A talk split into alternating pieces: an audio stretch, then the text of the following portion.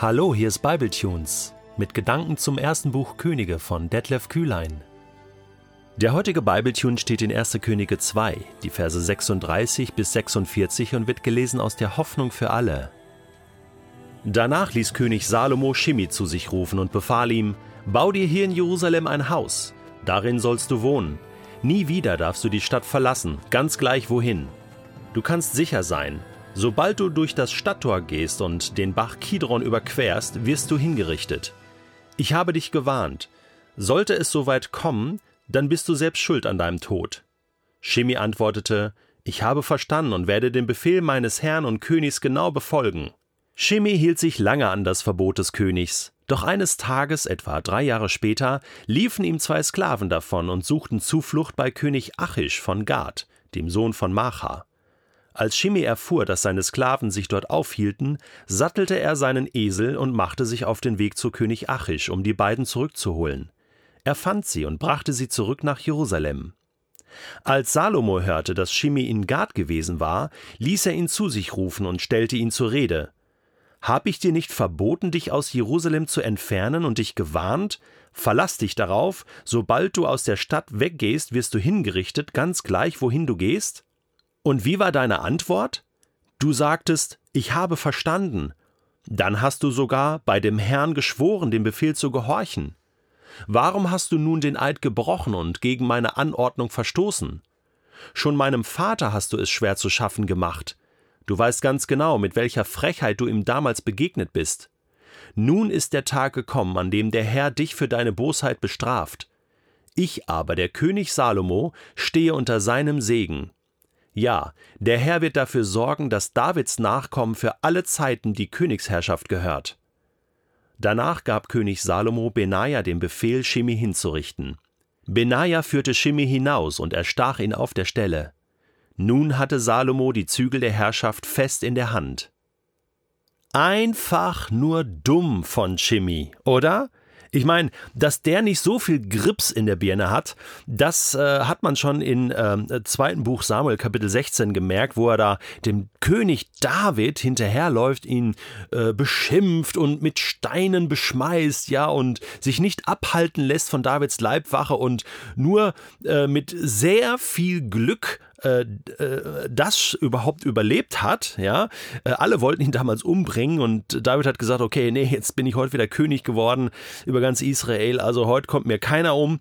Aber äh, das zeigte schon, also dieser Shimi, der hat wirklich nicht mehr alle Tassen im Schrank. Und jetzt gibt ihm Salomo sozusagen nachträglich ähm, die Gelegenheit zu überleben, denn er stand ganz klar auch auf der Liste von, ähm, von Leuten, die dem amtierenden König gefährlich werden äh, konnten, ne? also Sohn Davids hier auf dem Thron. Ähm, jetzt war Abiatar erledigt, es war Joab erledigt und Shimi stand einfach auf dieser Liste. Und ich sag mal so, ich finde es fair von König Salomo, auch ein Stück weit weise zu sagen, du, äh, Shimi, du hast es selbst in der Hand. Ne? Bist ja ein schlauer Junge. Ne? Bau dir hier ein Haus.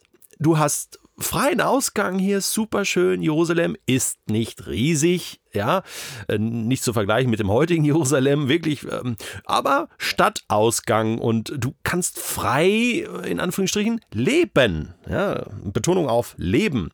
Äh, mach das doch, ne? Und äh, ja, also man merkt, dass Chemie wirklich ein dick Kopf war. Und als ihm da diese zwei Knechte äh, abhauten, äh, musste er natürlich hinterher. Ähm, Klammer auf, diese Knechte, die finde ich ja total genial. Ne? Die haben sich, also die sind super schlau hier in dieser Geschichte. Die haben sich nämlich gedacht, okay, äh, wir können ja einfach abhauen, ne? über den Kidron und weg, weil der Alte kann uns ja eigentlich nicht hinterher, weil der wird ja dann sein Leben riskieren, ne? haben die sich so gedacht. Aber die haben nicht mit der Blödheit von Shimi gerechnet, dass der tatsächlich hinterhergeht. Ne?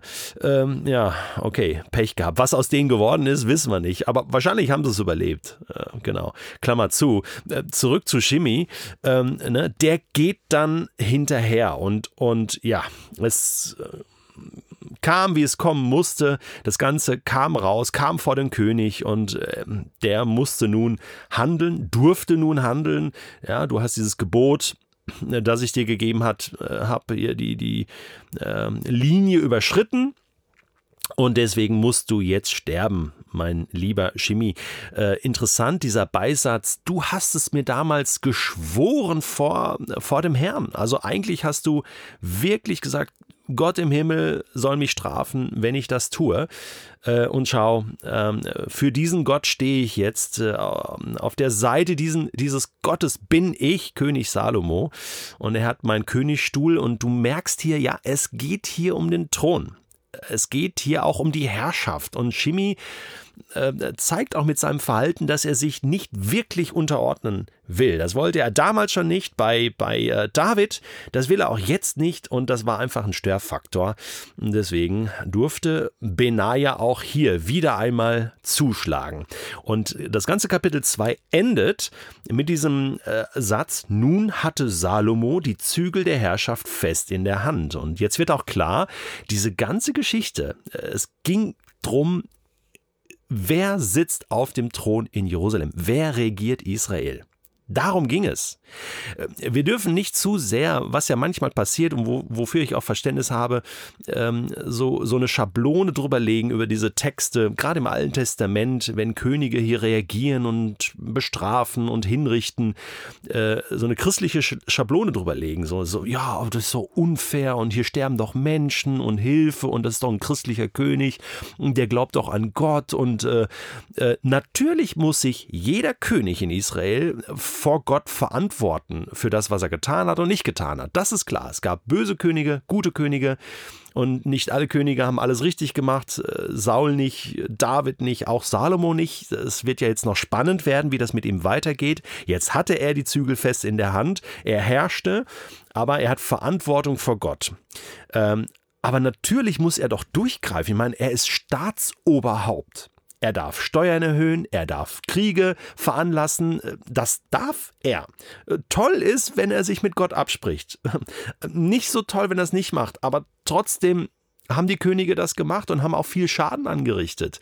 Aber es ist doch logisch, dass du aus Sicht des Königs, äh, dass der sagt, also pass mal auf, meine ärgsten Feinde, die mich äh, nachts ähm, gerne umbringen würden, wenn keiner zuschaut, die räume ich jetzt mal einfach aus dem Weg.